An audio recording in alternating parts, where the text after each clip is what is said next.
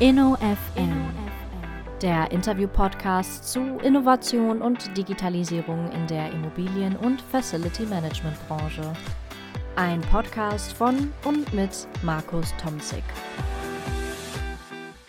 Herzlich willkommen zum InnoFM Interview Podcast. Ich spreche an dieser Stelle mit Protagonisten am dynamischen Rand der Immobilien- und FM-Branche, die sich mit Innovation und digitaler Transformation beschäftigen.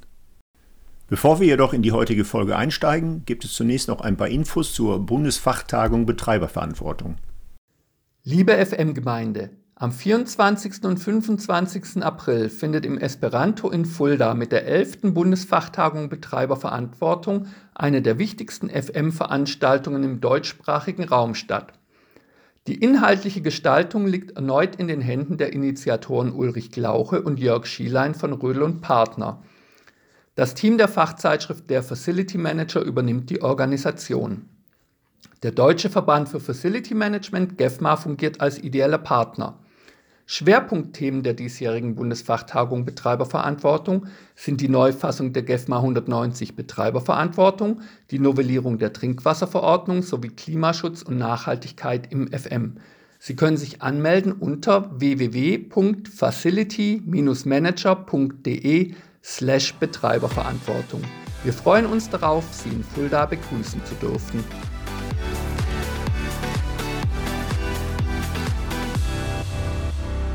Heute freue ich mich, Patrick Penn zu begrüßen. Patrick ist Gründer und Geschäftsführer der DocuNight GmbH. Herzlich willkommen, Patrick, zum InnoFM Podcast und ein Hallo nach Wuppertal. Ja, hallo, herzlichen Dank für die Einladung. Ja, Wuppertal äh, ist, glaube ich, richtig. Du bist heute im Homeoffice? Fragezeichen. Nein, die DocuNight ist auch in Wuppertal ansässig, ne? Genau, das ist unser Hauptstandort Wuppertal. Ich bin auch gebürtiger Wuppertaler, das ist meine Heimatstadt und wir sind jetzt gerade in ein neues Büro eingezogen. Ja, wir steigen ja gleich noch ein bisschen näher natürlich ein in deine Person. Patrick, auch in die DocuNight und euer Geschäftsmodell, aber das ist ja eine ganz spannende Zeit. Du sagtest, das ist euer Stammsitz. Wie seid ihr denn aufgestellt? Ihr seid ein, ja, ich sag mal, PropTech, was ja im digitalen Umfeld im weitesten Sinne als digitales Dokumentenmanagementsystem aufgestellt seid. Sind eure Entwickler alle in Wuppertal oder seid ihr da auch virtuell aufgestellt? Seid ihr also dezentral organisiert? Organisiert? Genau, also wir selber bezeichnen uns als äh, Software-as-a-Service-Lösungsanbieter und äh, unser Team ist tatsächlich dezentral aufgestellt. Das heißt, wir haben Entwickler sowohl vor Ort sitzen als auch remote an Standorten wie Dortmund, Gelsenkirchen, nee, Gelsenkirchen nicht mehr, weil die Kollegen sind jetzt auch umgezogen. Das ist jetzt Heidelberg, aber auch Frankfurt oder Bremen. Also überall sitzen Kollegen und Kolleginnen und das ist für uns auch ein wichtiger Punkt, einfach um fähige Leute, die wir halt in Deutschland finden, zum Einsatz zu bringen und das nicht nur an unseren Hauptstandort zu binden. Das funktioniert uns sehr gut. Das haben wir in der Pandemie natürlich äh, intensiv kennengelernt. In der Zeit haben wir auch glaub, drei bis vier Kollegen, Kolleginnen komplett remote eingestellt. Das heißt auch das gesamte Bewerbungsverfahren inklusive Vorstellungsgespräch und Probearbeitstag etc. ist zu dieser Zeit remote abgelaufen. Und auch jetzt ermöglichen wir unseren Teammitgliedern letztendlich sowohl im Homeoffice zu arbeiten als auch gerne bei uns im Büro. Und genau dafür haben wir eben jetzt auch hier diesen Standort geschaffen, ganz neu, um letztendlich einen Ort der Zusammenkunft zu ermöglichen, wo eben konstruktiv und kreativ gearbeitet werden kann, aber letztendlich auch ein Ort zum Wohlfühlen entsteht für den sozialen Austausch etc. Das ist für uns besonders wichtig. Und wo wir auch ein Hauptaugenmerk drauf legen, ist, dass gerade im Bereich der Führungsposition, die hätten wir gerne wirklich auch vor Ort sitzen. Also das ist für uns wichtig, weil da nochmal ein intensiverer Austausch stattfindet und das bringt einfach erhebliche Mehrwerte, wenn man sich tatsächlich persönlich im Büro auch begegnet. Ja, spannend. Äh, man hört ja immer wieder, dass gerade das Onboarding von neuen Mitarbeitern in diesen virtuellen Settings ein bisschen schwierig, aber das hat bei euch ganz gut geklappt. Was glaubst du, woran liegt das? Also generell sind wir von Beginn an natürlich schon recht digital aufgestellt. Das bringt unser Geschäftsmodell halt auch einfach mit sich. Sonst wäre es, glaube ich, nicht wirklich authentisch. Aber tatsächlich ist eine der Stärken dann auch noch, dass wir ein wirklich gesund gewachsenes Team haben. Das heißt, wir sind komplett eigenfinanziert und sind nicht in die Situation gekommen, jetzt schlagartig 10, 20 Leute einzustellen, um dann die Herausforderung zu haben, wie kriegen wir da jetzt ein Team draus geformt, sondern wir haben sukzessive einzelne Personen eingestellt und immer weiter unsere Kultur auch aufgebaut und ein Team geschaffen, was eigentlich auch eigenständig in der Lage ist, selber geeignete Teammitglieder auszuwählen. Das heißt, wenn wir Vorstellungsgespräche haben, bin ich häufig so der erste Filter, um zu beurteilen, kann ich mir das in meinem Unternehmen vorstellen, passt die Person ins Team. Und dann geht es relativ schnell über in weiterführende Gespräche mit dem Teamverantwortlichen. Wenn jetzt ein neuer Entwickler oder neue Entwicklerin ist, beziehen wir halt Dominik mit ein, das ist unser Dev-Lead oder auch Marc, wenn es dann eher um operativen, administrativen Bereich geht sodass das Team diese Person kennenlernt und gemeinsam dann mit der Person auch eine Entscheidung getroffen wird, ob ein Probearbeiten sinnvoll ist. Das ist etwas, was wir grundsätzlich anbieten und auch so gut wie immer durchführen,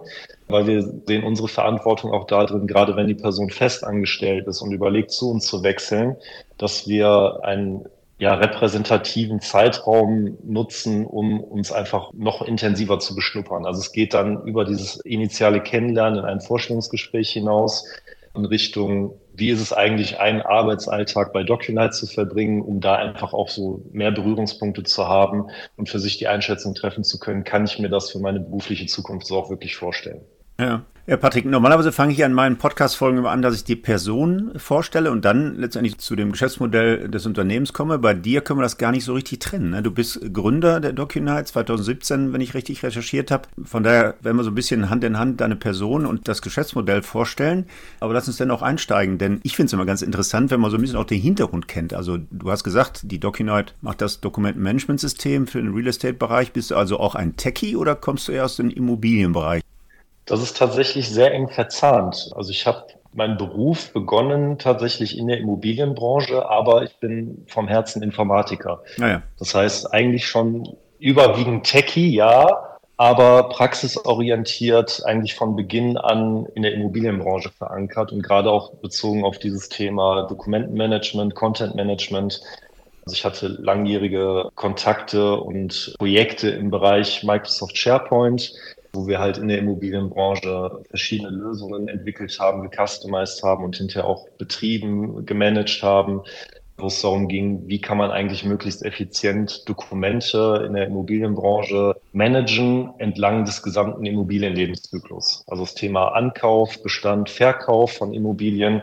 Wie kriegt man es dahin, ähm, Dokumente ich sag mal, als erste Stufe strukturiert so abzulegen, damit man sie möglichst wenig wieder anfassen muss, und das sind im Prinzip die Dinge, die ich dann hinterher auch in meiner Selbstständigkeit immer intensiver kennengelernt habe. So wie mhm. man möglichst effizient mit Dokumenten die halt einen großen Anteil in der Immobilienwelt haben, zu verwalten. Ja, dennoch, lass uns noch mal einen Schritt zurückgehen, Patrick. Jetzt bist du ein ITler, hast du gesagt, aber mit sehr starkem Immobilienbezug. Dennoch würde mich interessieren, was so die Beweggründe waren, dich dann selbstständig zu machen. Du hast offensichtlich ja ein paar Stationen in deiner beruflichen Karriere schon hinter dich gebracht, hast ein schönes Netzwerk aufgebaut.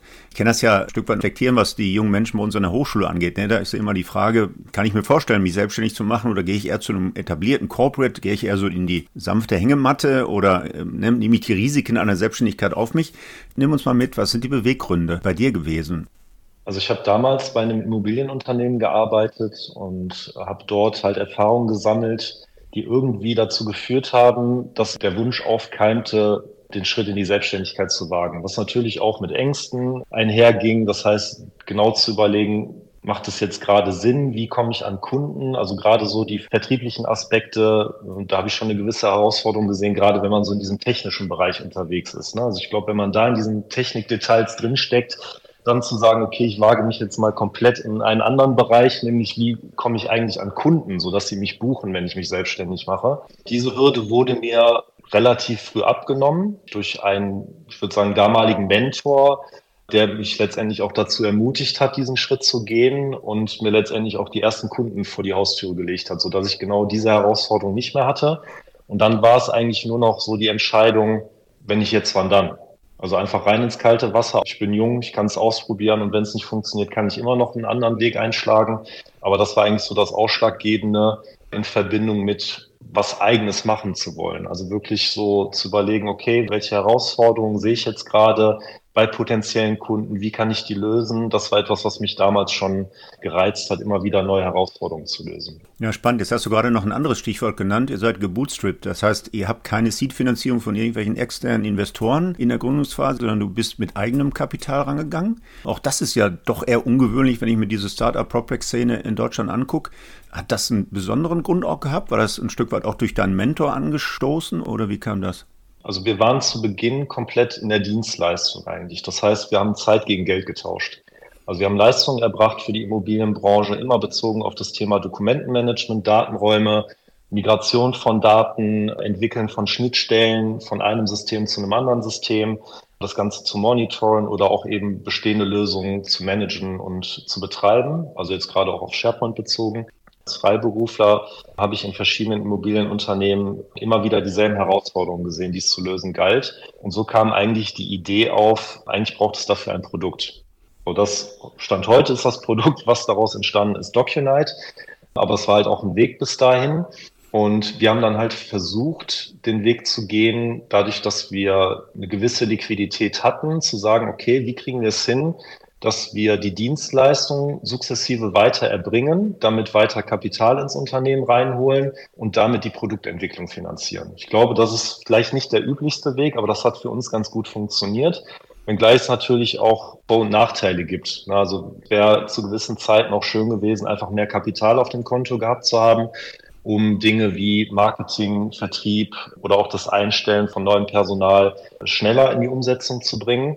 Aber ich glaube, dass wir so ein Stück weit uns selber immer wieder dazu gezwungen haben, uns außerhalb unserer Komfortzone zu bewegen und gleichzeitig auch mit den Mitteln, die uns zur Verfügung stehen, die richtigen Dinge zu tun. Also wir haben keine große Kriegskasse gehabt, um Dinge auszuprobieren, sondern eigentlich waren wir immer von Beginn an zu gezwungen, die Dinge richtig zu durchdenken, um dann unseren Kunden konkrete Mehrwerte zu bieten. Hm. Ist denn komplett ausgeschlossen, dass möglicherweise bei einer Wachstumsstrategie, Fragezeichen, die vielleicht irgendwann mal anstehen könnte, jetzt seid ihr fünf Jahre alt, da gibt es ja so ein paar Stages in der Unternehmensgeschichte, die da mal auch den Wandel anstoßen könnten, dass ihr mit Investoren dann so eine Wachstumsstrategie umsetzt oder schließt du das immer noch aus? Also läuft das, was du gerade angedeutet hast, äh, so weiter? Also ich habe das per se nie komplett ausgeschlossen. Wir haben halt nur diesen Weg irgendwann eingeschlagen und haben gesehen, dass es funktioniert. Deswegen sag niemals nie, aber ich glaube, dass es im Zuge von, das sind jetzt Thesen, Internationalisierung beispielsweise, dass es in so konkreten Fällen Sinn machen kann. Stand heute sehe ich den Bedarf nicht, weil wir rentabel sind und auch von unserem Team eine Leistungsfähigkeit haben, auch große Kunden zufriedenzustellen und auch jetzt in den Bereich Skalierung überzugehen. Das ist genau das Thema, was wir jetzt gerade angehen, dass wir einfach das, was wir tun, mit gleicher Qualität, gleicher Geschwindigkeit auch noch in der Lage sind umzusetzen, wenn wir größer werden.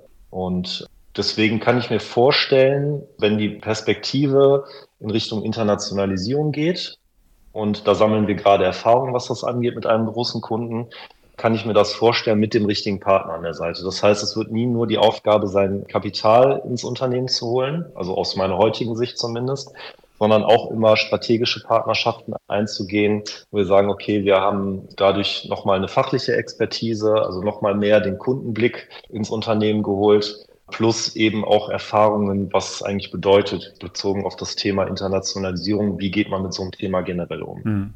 Also das wären immer Dinge, die ich in dem Zuge bewerten würde und nie nur das Thema, ich gebe jetzt ein Stück weit Verantwortung ab und hole mir dafür Kapital ins Unternehmen. Ja. Vielleicht noch eine äh, letzte Frage zum Unternehmen. Patrick, wenn du gestattest, finde ich total spannend. Jetzt bist du ITler, du hast viel Erfahrung der Immobilienbranche gehabt mit unterschiedlichen Mandanten.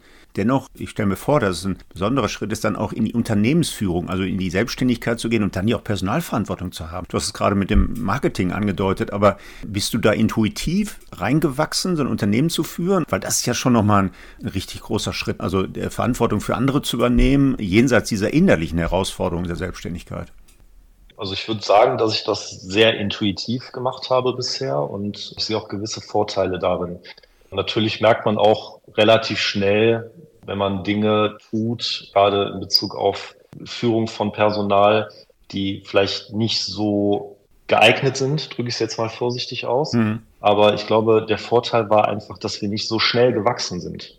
Also wir sind auch jetzt noch ein sehr überschaubares Team. Nämlich, wie groß seid ihr? Wir sind jetzt gerade 15 Personen. Ah, Und das lässt natürlich auch eine gewisse Toleranz einfach zu. Und wir sind sehr familiär. Also das heißt auch die Beziehung untereinander ist sehr persönlich. Und ich glaube, das ist ein massiver Vorteil, der eben genau diese Fehler auch einfach zulässt, weil ich glaube, Kommunikation ist der Schlüssel. Am Ende geht es aber auch viel um Wertschätzung. Das heißt, es gibt ja auch Auswertungen, dass Gehälter gar nicht so der allerwichtigste Punkt sind im Beruf, sondern dass man Wertschätzung erhält. Und ich glaube, das ist etwas, was wir auch durch langfristige Bindung, also die Mitarbeiter sind teilweise jetzt auch von Beginn an da. Ähm, also wir haben jetzt drei Personen, die jetzt ihr fünfjähriges Jubiläum gefeiert haben. Und das zeigt natürlich auch eine gewisse Identifikation mit dem Unternehmen. Also A, der Zufriedenheitsgrad ist dann doch sehr hoch, weil sonst hätten die Personen wahrscheinlich früher schon gewechselt. Und auf der anderen Seite sehen sie halt auch einfach bei sich selber die Verantwortung, das Unternehmen dahin zu bringen, sodass dann immer mehr der Arbeitgeber entsteht, den sie sich eigentlich wünschen. Das heißt, Spracherecht zu haben oder Mitwirkung auch zu erbringen, um das Unternehmen mitzuformen. Und das finde ich extrem wichtig. Und das geht auch etwas entgegen dem, weil du vorhin die Frage dazu gestellt hattest, so wie läuft das mit der Führung? Zu verschiedenen Coachings, die ich besucht habe. Es gab ein Unternehmerstudium, was über anderthalb Jahre ging, wo bestimmte Teile aus der Managementlehre verbunden wurden mit diesem Coaching nach dem sokratischen Prinzip, also viel mit Fragestellungen, sich viel mit sich selber auseinanderzusetzen. Und da habe ich das intensiviert, immer mehr mir die Frage zu stellen, wie würde ich mir das denn wünschen, wenn ich hier Arbeitnehmer wäre? Und das führt teilweise zu paradoxen Aussagen von Personen, wenn ich erzähle, wie wir hier mit dem Unternehmen umgehen, in die Richtung, ja, äh, dann zahlen deine Mitarbeiter jetzt Kurtaxe oder wie muss man sich das vorstellen? ich würde das jetzt nicht per se verneinen, also sie müssen das nicht bezahlen, aber ein Stück weit ist es mir schon wichtig, dass die Personen sich hier wohlfühlen und dass gleichzeitig aber auch jedem klar ist und sie es schätzen, was sie daran haben. Und ich würde Stand heute bewerten, dass wir das sehr gut hinbekommen haben. Ja. Aber so viel zum Thema, wie verfolge ich einen Plan, was Führung angeht und was läuft tatsächlich alles intuitiv. Hm.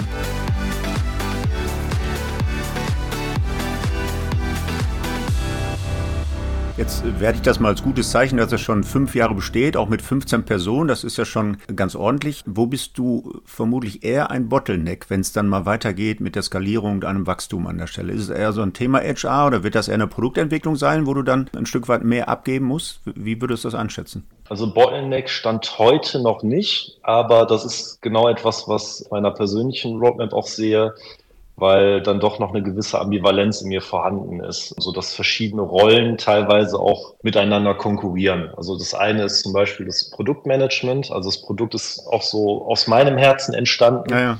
Und da spiele ich auch heute noch eine große Rolle. Das macht mir aber auch Spaß.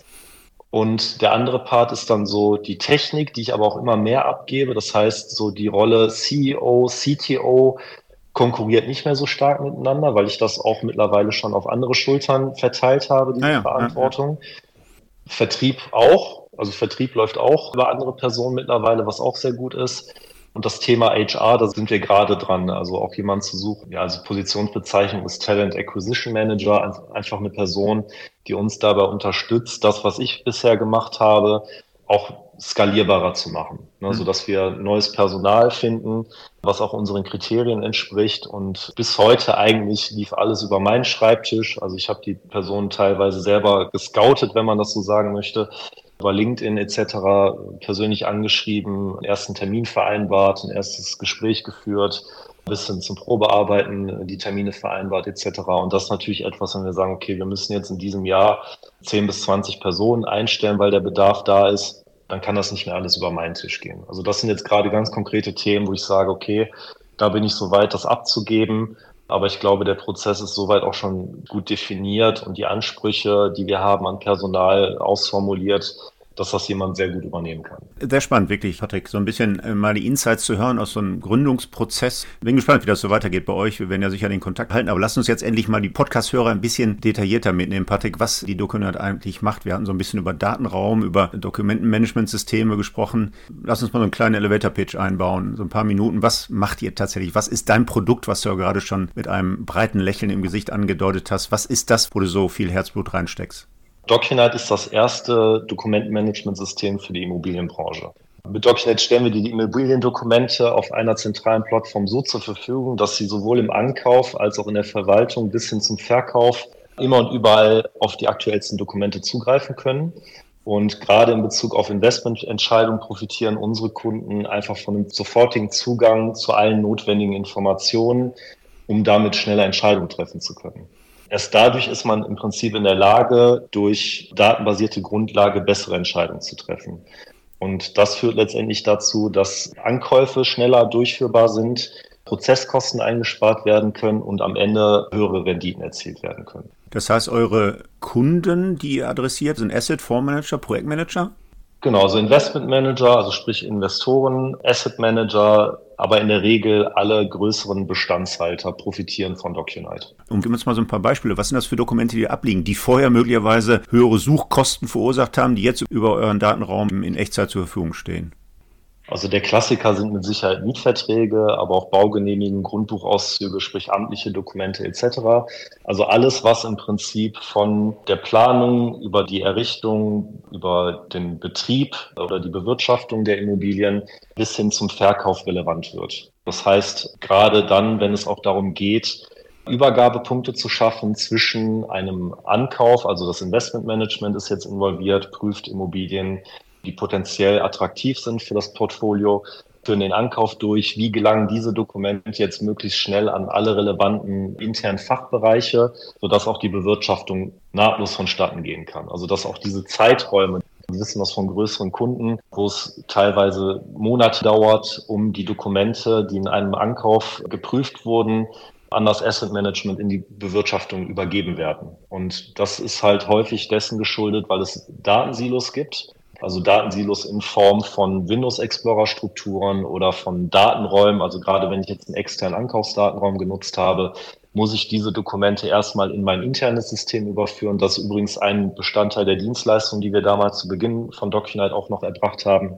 Und das ist etwas, was uns gezeigt hat, dass es doch durchaus sinnvoll ist, daran zu arbeiten, diese Datensilos aufzulösen. Und das ist genau etwas, was wir mit DocuNight tun. Ja, jetzt sprechen wir in diesem PropTech-Bereich ja immer so von diesen Pain Points. Was sind so die Pain Points eurer Kunden ganz konkret? Also wenn man sich vorstellt, dass dann doch gut bezahlte Asset Manager, Investment Manager dann immer noch zu einem Teil ihrer Arbeitszeit damit beschäftigt sind, Dokumente von A nach B zu schieben oder Dokumente zu suchen oder zu sammeln, ne, wenn es jetzt darum geht, eine Transaktion vorzubereiten beispielsweise, dann entsteht da auf jeden Fall schon Potenzial für eine Prozesskostenoptimierung allein auf dieser Ebene.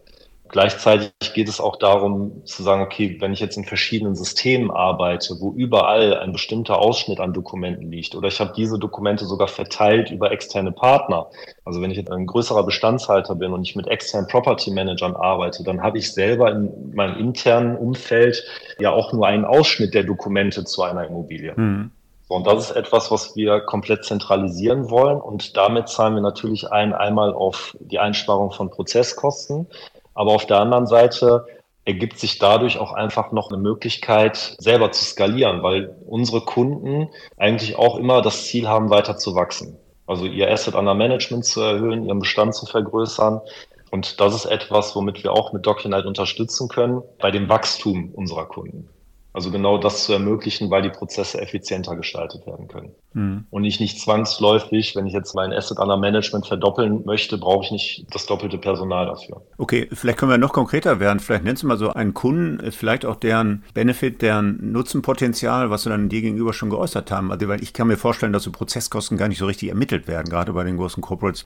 Die werden im Zweifel die Prozesskosten zum Auffinden der Dokumente nicht so quantifiziert äh, oder gar monetarisiert haben. Aber dennoch ist dann das Nutzenpotenzial eine Glaubensfrage bei denen? Ist das so gefühlt ein Benefit oder äh, können die wirklich schwarz auf weiß nachweisen, was du mit DocuNight denen gebracht hast? Ja, du hast schon recht. Also das ist natürlich etwas, gerade wenn es dann auch sehr gut läuft, man sich aufgrund der Prozesskosten weniger die Frage stellt, welche Kosteneinsparungen kann ich eigentlich darüber erzielen? Weil die Renditen, die sind schon gut und ich habe die Leute da sitzen, also können die das ja auch gerne machen. So, wenn die Renditen jetzt aber ein Stück weit sinken, dann kann es schon sinnvoll sein, auch diese Potenziale zu heben. Das heißt, einfach die Prozesskosten zu optimieren. Gleichzeitig geht es aber auch darum, sich für die Zukunft aufzustellen. Das heißt, wettbewerbsfähig zu sein. Wenn ich mir jetzt vorstelle, die einen Unternehmen sind bereit, in das Thema, ich sage jetzt mal plakativ, Digitalisierung zu investieren und ihre Prozesse zu optimieren.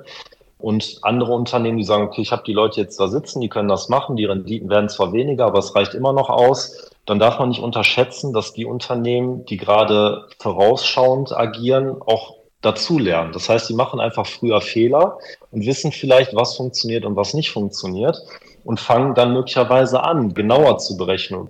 Wie hoch sind denn unsere Prozesskosten aktuell? Welches Potenzial liegt da? Und bewerten aber gleichzeitig auf der anderen Seite auch, wozu führt das eigentlich, wenn wir den Prozess jetzt optimieren? Wir können schneller ankaufen. Wir können vielleicht bessere Services bieten. Wir werden attraktiver, sodass uns vielleicht vermehrt auch Off-Market-Deals angeboten werden, etc. Also das hat weiterführende Auswirkungen, worüber wir auch natürlich mit unseren Kunden sprechen, einfach weil wir auch gerne dazulernen wollen, um noch versteckte Potenziale zu heben, auf die wir vielleicht mit DocUnit auch noch einzahlen können. Hm. Jetzt haben wir ja im Immobilienbereich insgesamt nicht die besten Aussichten. Zumindest haben wir das, was wir in den vergangenen Jahren, Jahrzehnten richtig gutes Geld verdient, leidet jetzt so ein Stück weit. Da sind verschiedene Einflussfaktoren ursächlich.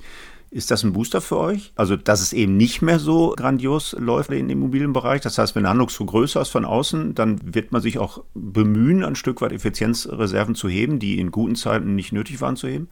Ja, ich denke schon. Also ich glaube, Booster generell für PropTechs, vielleicht für die einen mehr, für die anderen weniger, je nachdem, in welchem Bereich man jetzt gerade unterwegs ist. Ne? Also wenn es jetzt um das Thema Transaktion geht, vielleicht gerade nicht so erheblicher Booster, aber alle PropTechs, die jetzt gerade in der Lebenszyklusphase der Bewirtschaftung unterwegs sind, kann ich mir das schon sehr gut als Booster vorstellen. Und das ist auch das, was wir merken, dass einfach die Einstiegshürde deutlich geringer geworden ist, einfach weil Unternehmen doch immer mehr verstehen, inwieweit Digitalisierung dazu beitragen kann, die Axt zu schärfen. Also mhm. genau das Thema war jetzt auch vor kurzem auf LinkedIn. Warum jetzt nicht die aktuelle wirtschaftliche Marktlage dazu nutzen, durchzuatmen, Dinge nochmal Revue passieren zu lassen, zu reflektieren und zu überlegen, wie ich mich jetzt als Unternehmen besser aufstellen kann für die Zukunft. Mhm. Möglicherweise auch dahingehend, dass mich solche ja, Katastrophen vielleicht nicht mehr so komplett aus der Bahn werfen. Das ist natürlich auch immer abhängig vom Geschäftsmodell. Aber einfach das nochmal neu für sich zu bewerten, glaube ich, ist jetzt der richtige Zeitpunkt. Ja. Jetzt haben wir noch ein Riesenthema, die Regulierung auf Ebene der Europäischen Union, nämlich das ESG-Thema.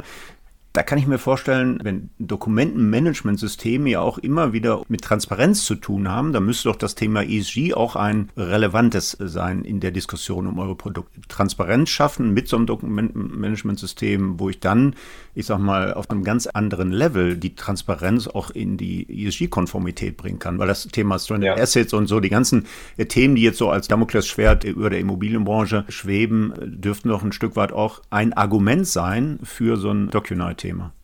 Absolut. Die Herausforderung, die wir da stellenweise haben, ist die Erwartungshaltung unserer Kunden. Also wir versuchen da immer sehr bodenständig dran zu gehen und ich glaube, dass das auch bisher der richtige Weg ist oder auch dauerhaft der richtige Weg sein wird, nämlich zu sagen, guck doch erstmal, was du hast und was du nicht hast. Jetzt einbezogen auf den Dokumentenbestand. Und wenn du da einen zentralen Überblick hast, weil du eben nicht mehr die Dokumente an sich verschiedenen Stellen verteilt hast, und Ordnung reingebracht hast, sodass alle deine Fachbereiche auf diese zentralen Dokumentenbestand Zugriff haben, hast du schon mal eine super Grundlage geschaffen. Da geht es noch gar nicht so sehr darum, wie kriege ich denn jetzt automatisiert die Informationen, die in den Dokumenten stehen, rausgezogen, in strukturierte Datensätze überführt und kann darüber dann am besten noch eine KI laufen lassen, sodass ich jetzt, haben wir den Hype gerade mit ChatGPT, Fragen in ein Textfeld eingebe und dann automatisiert die richtigen Antworten bekomme, beispielsweise zu einem Mietvertrag von einem Asset, was ich bei mir im Bestand habe. Ja, ja. Da einfach erstmal die Grundlagenarbeit zu machen. Das ist auch etwas, weshalb wir, glaube ich, längere Zeit unterhalb des Radars geflogen sind, weil wir uns genau damit auseinandersetzen. Das Fundament aufzubauen, um genau solche Lösungen sagen wir es jetzt mal wie ChatGPT, in Zukunft zu ermöglichen. Aber das bringt nichts, wenn du unten noch das komplette Datenchaos hast. Sprich, deine Dokumente sind überall verteilt oder du, du weißt gar nicht, welche Dokumente dir vielleicht noch fehlen zu einer Immobilie. Und genau diese Fragen zu beantworten, das ist unsere heutige Aufgabe für einen gewissen Zeitraum. Und ab da an bewegen wir uns dann auch mit den Kunden auf einer realistischen Erwartungshaltung, sodass wir gemeinsam diesen Weg gehen können, der uns eben in Zukunft auch Technologien wie künstliche Intelligenz noch viel, viel effizienter und lösungsorientierter einsetzt. Ja. Also, sodass es auch über, ich sag mal, die Klassifizierung von Dokumenten hinausgeht.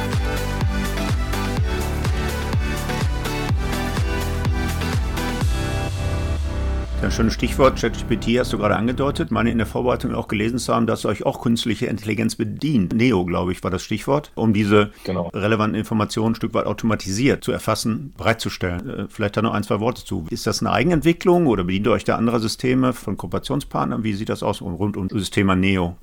Genau, Neo ist selber eine Eigenentwicklung. Wir konsumieren aber auch verschiedene eigene Services intern, sowohl als auch extern, die uns dabei helfen, einfach Informationen aus Dokumenten rauszuziehen, die wir für die Klassifizierung von Dokumenten verwenden. Das ja. heißt, Neo unterbreitet Vorschläge, sobald ein Dokument hochgeladen wird. Ist das ein Grundbuchauszug? Ist das eine Baugenehmigung? Ist das ein Mietvertrag etc.?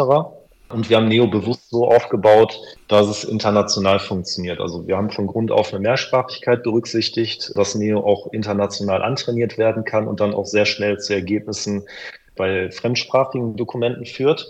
Das ist aber Stand heute auch immer noch ein gewisser Aufwand auf Kundenseite, eben dann diese Dokumente erstmalig zu klassifizieren, bis dann eben der Erfolg eintritt, sodass wenn neue Dokumente aus Spanien etc. hochgeladen werden, als beispielsweise Mietverträge erkannt werden. Das ist, wie gesagt, die erste Ausbaustufe, in der wir künstliche Intelligenz nutzen. Aber wir sind auch stetig dabei, eben zu gucken, was bieten eigentlich neue Technologien wie GPT-4 beispielsweise, also die genau schon in eine Richtung gehen, was, was wir immer wieder von Kunden und potenziellen Kunden gespiegelt bekommen, die sich eben genau das wünschen. Dass die Daten aus den Dokumenten rausgezogen werden, wieder in strukturierte Daten überführt werden, das Ganze gematcht werden kann mit anderen Datensätzen aus Vorsystemen, aus dem Property Management System beispielsweise, um Matching herzustellen, stimmen überhaupt die Kennzahlen, stimmen die Flächen, die angegeben sind in den Dokumenten mit den Datensätzen überein etc. Und die Prognose von mir ist, dass es weniger ein Startup aus Deutschland geben wird, was das ermöglicht, als dass es ein großer Anbieter wie OpenAI beispielsweise sein wird, der einfach die Masse an Daten hat und auch die Power im Hintergrund, das Ganze zu klassifizieren, die letztendlich dann Services bereitstellen, die wir als Lösungsanbieter konsumieren können, um genau diese Mehrwerte auch in unsere Lösung zu integrieren. Cool. Äh, jetzt hängen Datenräume ja auch immer mit Datenstandards zusammen. Patrick, ist das auch ein Thema? Man hört ja immer wieder, dass vieles hakt und klemmt, auch im Immobilienbereich, weil wir die fehlenden Datenstandards haben. Ist das ein Thema, was euch ein Stück weit limitiert? Ich glaube, es mangelt gar nicht an Initiativen, um einen Standard oder mehrere Standards zu erarbeiten. Es fehlt einfach noch meiner Einschätzung nach daran, dass sich etwas etabliert. Meine Prognose ist, dass es top-down funktionieren wird. Das heißt, größere Anbieter werden bei sich Standards etablieren, die für sie gut funktionieren. Und kleinere Unternehmen werden sich daran orientieren. Das ist das, was wir jetzt auch gespiegelt bekommen von kleineren Kunden, die einfach sagen, okay, welche Dokumentklassen sind denn jetzt eigentlich Standard je Lebenszyklusphase? Könnt ihr uns da nicht irgendwas geben? Weil wir müssten sonst jetzt unseren Dokumentenbestand in der Windows Explorer Struktur erstmal durchgehen und das Ganze händisch vornehmen. Und dann sagen wir, ja klar, wir können euch ein Grundset einfach von dem, was wir bei uns kundenübergreifend als Standard identifiziert haben, schon mal mitgeben. Aber der wichtigste Punkt war eigentlich der, als die GIF auch angefangen hat, also die Gesellschaft für Immobilienwirtschaftliche Forschung, ja, ja. nicht mehr anhand von Ordnern eine standardisierte Dokumentenstruktur vorzugeben, sondern zu sagen, der kleinste gemeinsame Nenner der Branche ist eigentlich das Dokument. Lass uns doch die Dokumente beschreiben. Und wer wann welches Dokument braucht, können wir über die Dokumentklasse dann letztendlich festlegen. Und das ist genau das, was wir auch in die Lösung haben einfließen lassen. Das heißt, sobald das Dokument in DocuNet hochgeladen wurde, klassifiziert wurde, steht dieses Dokument in individuellen, unterschiedlichen virtuellen Strukturen den jeweiligen Fachbereichen zur Verfügung, die das Dokument zu diesem Zeitpunkt brauchen. Das heißt, das Suchen entfällt und gleichzeitig habe ich eine Übersicht von, was habe ich eigentlich schon an Dokumenten und welche Dokumente fehlen mir und die letzte Frage stelle ich mir dann beispielsweise, wenn ich eine Transaktion starten möchte und ich sehe, okay, äh, der Grundbuchauszug ist älter als sechs Monate, ich müsste mir eigentlich ein neues Dokument nochmal anfordern, bevor ich die Transaktion starte. Das sorgt dann gleichzeitig auch dafür, dass das QA-Aufkommen nicht mehr so hoch ist und ich dadurch auch letztendlich weniger administrativen Aufwand innerhalb der Transaktion habe. Mhm. Ja, als ich gerade gesagt habe, die Datenstandards mögen möglicherweise limitieren, habe ich ja gar nicht die Leistungsfähigkeit eurer Produkte gemeint, sondern ich aus der schlichten Historie eines Innovationsforschers, der immer sagt, das Pflichtenheft des Innovationsmanagements Managements ist die Barrierenanalyse. Also wo hakt die Implementierung von neuen, auch technischen Lösungen? Vielleicht ziehen wir das nochmal ein Stück weit höher. Ich will es gar nicht so abstrakt machen, aber wenn ich mir vorstelle, dass solche technischen Lösungen wie eure implementiert werden müssen, da habe ich zwei elementare Themen. A, muss ich in die Systemlandschaft der Kunden passen mit meinem System und B, habe ich immer Menschen, die das anwenden. Das heißt, ich muss Menschen mitnehmen, wenn ich so ein Onboarding der Lösung unterstütze. Siehst du diese beiden Themen als Innovationsbarriere, sag ich jetzt mal ein Stück weit akademisch? Und wenn ja, wie geht er sie an? Also wo sind da eure Lösung, um das ein Stück weit auch zu flankieren, weil nur die technische Funktionsfähigkeit einer Lösung alleine ja. bringt noch nicht den Mehrwert für den Kunden. Ja, das ist richtig und das sehen wir auch genauso, weil die technische Lösung ist letztendlich ein Werkzeug für den Menschen. Und wenn man vergisst, die Menschen mitzunehmen, stehen sie halt da, haben das Werkzeug in der Hand und denken sich, okay, was soll ich denn damit jetzt machen? Vielleicht war es vorher sogar einfacher gefühlt, weil man ihnen gar nicht die Mehrwerte verkauft hat, die jetzt mit einer neuen Lösung einhergehen. Deswegen sehen wir es auch als extrem wichtig, schon möglichst früh teilweise schon bevor die Entscheidung getroffen wird für den Einsatz einer neuen Produktlösung, mit einzelnen Vertretern aus den jeweiligen Fachbereichen repräsentativ für die Personen stehen, die halt irgendwann potenziell mit der Lösung arbeiten schon mal einen Eindruck davon gewinnen, was denn auch die wirklichen Mehrwerte sind. Das heißt, im Prinzip schon beim Verkauf sicherzustellen, dass auch der potenzielle Nutzer verstanden hat, welche Mehrwerte damit einhergehen. Das ist etwas, was total gemischt bei uns auch ankommt im Vertriebszyklus, wo wirklich die Entscheidung auf IT-Ebene getroffen wird. Von mhm. wegen, ja, super, wir haben jetzt eine neue Lösung und die hat auch Schnittstellen und die können wir in die vorhandene Systemlandschaft integrieren aber die Nutzer sind noch gar nicht mit einbezogen worden. Und deswegen haben wir für uns, ja, man kann sagen, Workshop-Konzept erarbeitet, weil uns bringt es nichts, wenn die Lösung jetzt eingeführt wird, aber auf komplette Unzufriedenheit stößt und dann nach einem Jahr wieder rausfliegt, weil keiner sie nutzt. Hm. Deswegen sagen wir, wir sind auch nicht nur der Lösungsanbieter, sondern wir sind im Prinzip auch ein Dienstleister, der zu einem großen Teil die Beratung übernimmt zum Thema Dokumentenmanagement für Immobilienunternehmen. Also was kann ich als Unternehmen generell an meinem Dokumentenmanagement optimieren? Und ja, wir haben natürlich auch noch die richtige Lösung in der Hand, aber theoretisch kannst du mit unseren Workshops auch zu einem anderen Lösungsanbieter gehen. Weil es erstmal darum geht zu verstehen, was kann ich denn jetzt konkret tun? Und wie sorge ich dafür, dass der Prozess fachbereichsübergreifend besser wird? Und dann sagen wir, hier, wir haben auch noch eine Lösung für dich. Aber rein theoretisch könnte der Kunde auch das Konzept, was wir dann gemeinsam mit ihm erarbeitet haben, nehmen und zu einem anderen Anbieter gehen. Ja, ja. Jetzt muss ich als BWLer natürlich direkt nachfragen, wie sieht euer Pricing-Modell da aus? Ist das eine SaaS-Lösung oder fakturiert ihr solche Workshops, die ja möglicherweise vor der Unterzeichnung des Deals an der Stelle schon stattfinden, auch mit einem Preisschild? Also verseht ihr diese Workshops mit einem Preisschild? Ja, das machen wir natürlich. Also klar, wir bieten die Softwarelösung an, aber wir sagen halt auch, wir stellen nicht die leere Lösung einfach dahin. Und dann, lieber Kunde, mach mal selber. Also wir haben zwei Workshops. Einmal bevor der Kunde kauft und dann noch einmal Workshops, wenn der Kunde gekauft hat. Ja. Einfach, um ihn in die produktive Nutzung zu bekommen. Und das heißt, wenn wir mit den Workshops fertig sind, ist unser Ziel auch, dass der Kunde genau das machen kann, was wir ihm vorne im Verkaufsgespräch gezeigt haben. Vorher verlassen wir das Unternehmen mit dieser Dienstleistung nicht. Also es muss genau das möglich sein. Und dann haben wir eben noch einen Workshop, der vor dem eigentlichen Verkauf des Produktes stattfindet, einfach um mit dem Kunden mal den Weg zu gehen, weil häufig kommen wir dann auch über Ausschreibungen zu einem Unternehmen und Ausschreibungen sind immer eine Feature-Schlacht. Das heißt, da wurde hm. von einem Dienstleister durch alle Fachbereiche iteriert ja, was braucht ihr denn, was hättet ihr denn gerne? Und dann werden zig Funktionen irgendwie noch mit aufgelistet. Ja, komm, wenn wir jetzt schon mal ein paar Anbieter haben, dann wäre es auch gut, wenn wir die noch abfragen. Und die Funktionen werden relativ schnell zerlegt, wenn wir bei dem Kunden so weit ins Gespräch kommen, dass wir fragen, welches Problem möchtest du eigentlich damit lösen? Weil die Idee, die der Anwender hat, dieses Problem zu lösen, muss nicht aussehen wie die Lösung, die wir vielleicht haben, auf die der Anwender aber gar nicht gekommen wäre. Hm. Und diese Brücke, die sehen wir halt auch bei uns in der Verantwortung, das zu schließen und da auch eben in einer recht standardisierten Ausschreibung in den Gesprächen so weit zu kommen, dass der Kunde sich öffnet und uns wirklich von seinen Herausforderungen erzählt, die er gerne lösen möchte, sodass wir auch bei uns so vorgehen können, dass wir dem Kunden nicht einfach irgendwelche Features verkaufen, sondern weil wir verstanden haben, wie wir mit Document seine Probleme lösen können, ihm klar machen, dass das das richtige Produkt für ihn ist. Ja. Und wenn nicht, dann haben wir auch kein gutes Gefühl, dann wird kein Verkauf stattfinden, wenn wir merken, wir können dem Kunden gar nicht helfen. Ja. Weil da haben wir keinen Spaß dran, weil du, du entscheidest dich ja strategisch für ein Produkt wie ein Dokumentenmanagementsystem und hast das in der Regel länger als ein Jahr im Einsatz und sagst nicht nach drei Monaten, okay, jetzt nehme ich mal eine andere Lösung. Okay, naja, die sind länger im Einsatz und dann ist es aber eine SaaS-Lösung. Das heißt, die bezahlen dann regelmäßig eine Fee, um euer DMS-System genau. zu nutzen. Ne?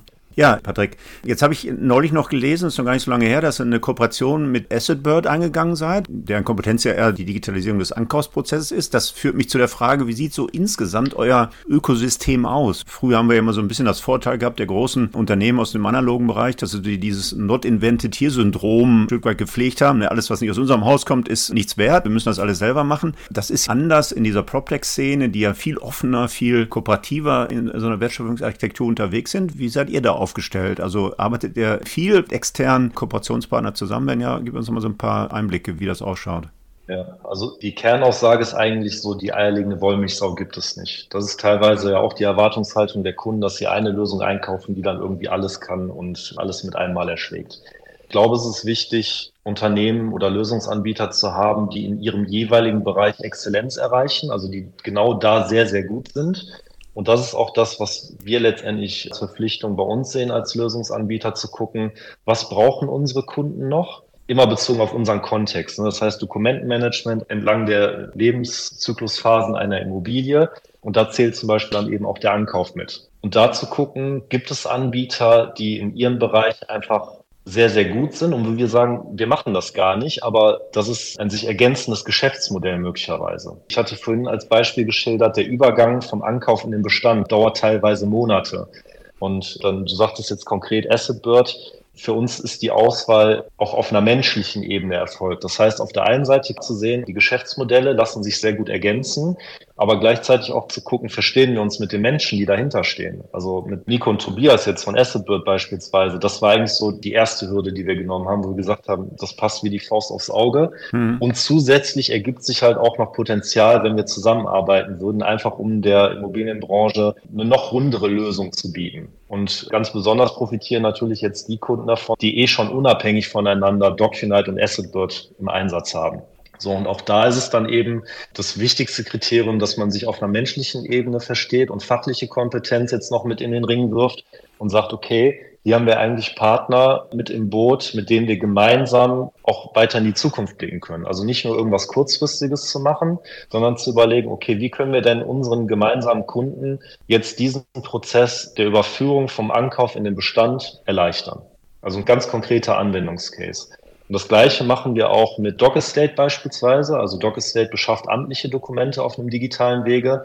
Und das genauso auch unser Anspruch zu sagen, die Dokumente sollten bei uns liegen, aber der Prozess, dass wir jetzt irgendwie eine Schnittstelle zu den Ämtern bauen, da sind die doch schon so weit. Also lass die das doch bitte machen. Und die haben auch die ganze Kompetenz und die kennen genau die Herausforderungen, die damit einhergehen, die teilweise auch politischer Natur sind.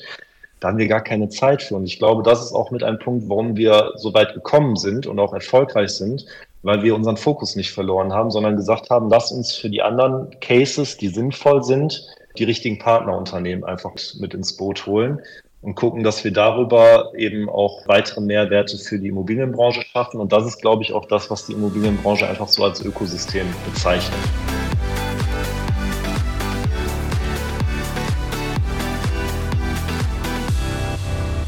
So ein bisschen mit Blick auf die Zeit. Lass uns noch mal den Blick so ein bisschen in die Zukunft richten. Du hast gerade das Stichwort nämlich schon gegeben, ohne dass wir es abgesprochen hätten. Aber wir sprechen ja zu Anfang eines Jahres. Wir können ja Mitte Februar noch sagen, das ist noch nicht so weit fortgeschritten, das Geschäftsjahr 2023.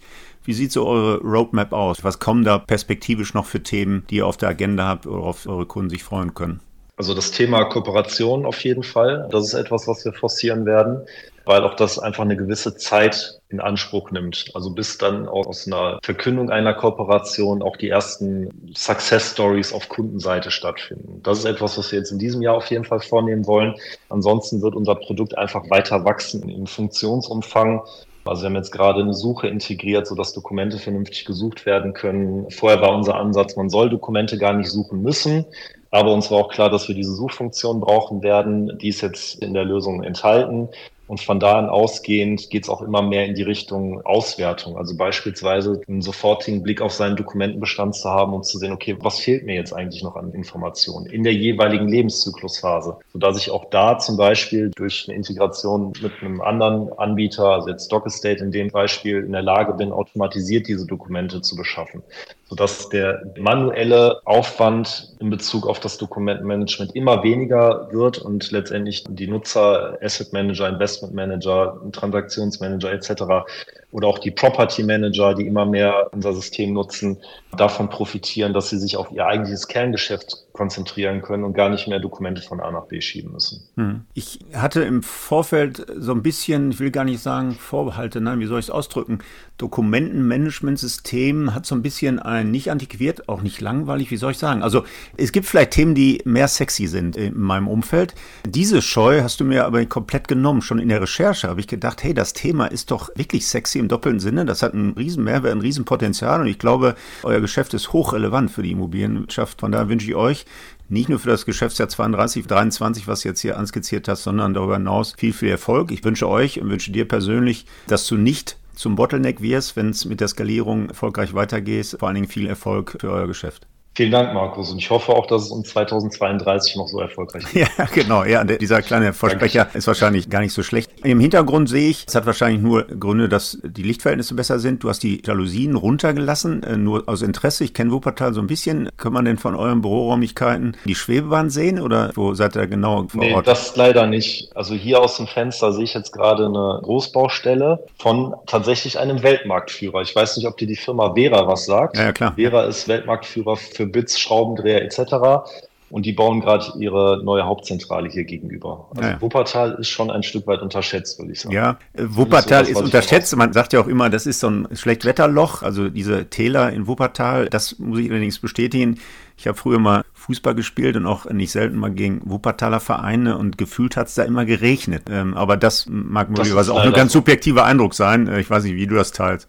Nee, das ist wirklich so. Ich bin vor kurzem temporär nach Erftstadt gezogen. Und da ist auch der Temperaturunterschied nicht zu unterschätzen. Also ja. da war es heute Morgen schon fünf Grad wärmer als hier.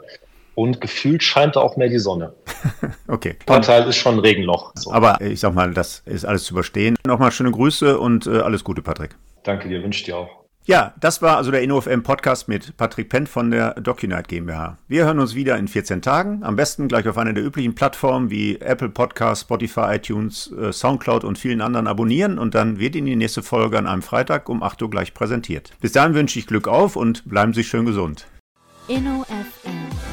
Das war der InnoFM Interview Podcast von und mit Markus Tomzig alle zwei Wochen freitags, überall dort, wo es Podcasts zu hören gibt.